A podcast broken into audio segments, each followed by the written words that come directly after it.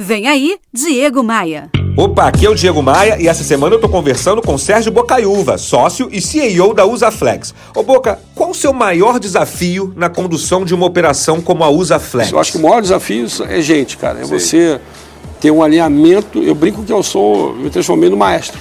Entendeu? Sim. Que eu vou lá todo dia para conduzir uma valsa, às é vezes certo. é uma valsa, às vezes é um shot, às vezes depende do ritmo, do momento mas esse é o meu papel. Quer dizer, né? E o maestro também precisa saber reconhecer o talento, né? Sim. É, mas como é que você reconhece um bom profissional para trabalhar contigo? Eu tenho uma característica no primeiro momento tentar não buscar no mercado. Ok. Eu tento buscar dentro A gente cria um programa de desenvolvimento de pessoas de talentos uhum. e esse programa é levado muito a sério. Sei. As pessoas normalmente preferem não contratar alguém do Parque Fabril, vamos sei, dizer assim. Sei. E às vezes a pessoa do Parque Fabril ela tem muito mais vontade de crescer do que um cara que já vem no mercado. Entendi. Então, eu digo que o tempo de, de alinhamento é muito, muito parecido. Então, uhum. Mas quando eu vou ao mercado, é, eu, eu, sempre gosto de montar um, ter um mix de pessoas que precisem muito, okay. que, aquele, que tem muita vontade de comer o pão. Né? Então, uhum. aquela pessoa que é muito simples, muito humilde, mas precisa com um cara que é mais sênior, que já tem uma experiência, que dá um balanceamento bom, e com um cara que é um louco, né? Eu acho que a gente precisa ter um louco também no processo, um cara que me desafie. Entendeu? Então,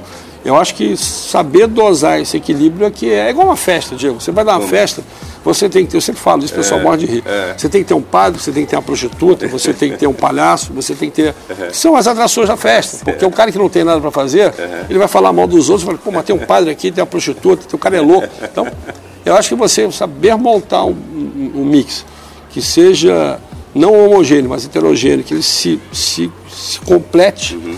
esse é o sucesso claro. da operação. É assim que você cria um clima motivacional. E, e, melhor, quando as pessoas, por exemplo, no primeiro ano a gente bateu 120% na meta. Sim. Segundo ano a gente bateu 100%. Só que eu tripliquei minha remuneração variável na companhia.